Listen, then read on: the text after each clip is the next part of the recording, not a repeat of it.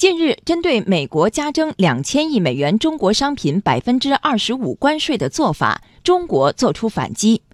在这种背景下，国内有些人有点慌乱，有意见认为中国准备不足，谈判有问题，应该及早妥协。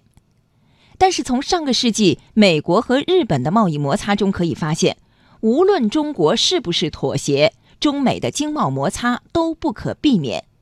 因为当一国经济规模达到美国 GDP 的百分之六十左右的时候，美国会感觉霸权地位受到威胁，进而持续打压对手，直到解除对美国的威胁。一九八零年到一九九零年代中期，日本经济规模开始达到美国 GDP 的百分之六十左右，而且增长势头很猛，有快速超越美国之势。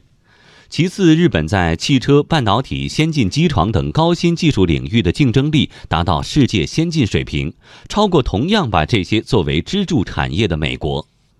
这意味着日本有能力挑战美国的经济和科技霸权。美国人认为冷战结束了，获胜的却是日本，并且日本崛起是以美国衰落为代价的。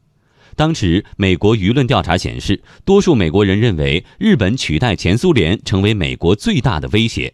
因此美国必须全面打压和制裁日本。由此，美国开始对日本进行全面打压，启动了“超级三零幺”条款。这个条款规定，美国可以单方面谈判交易国贸易、知识产权等政策是否违约，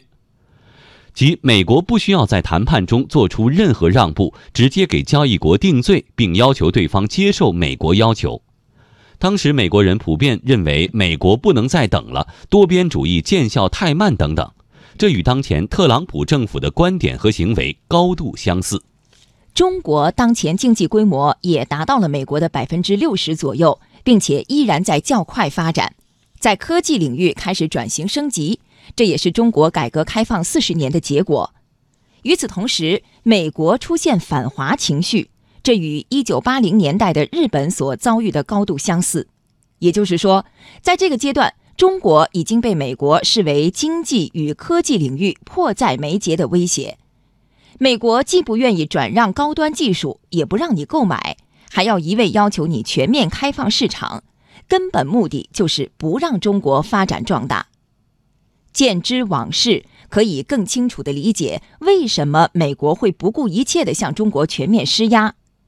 不过，对中国而言，更重要的是要清楚自己的定位和目标，是为了满足人民群众对美好生活的期待，为了实现高质量的发展。我们一直愿意与美国相向而行，平等协商、谈判解决问题的道路是通畅的，对话的大门也是一直敞开的。但是，我们不惧怕美国的经济恐吓战略，也有足够的能力和耐力应对美国的贸易大棒。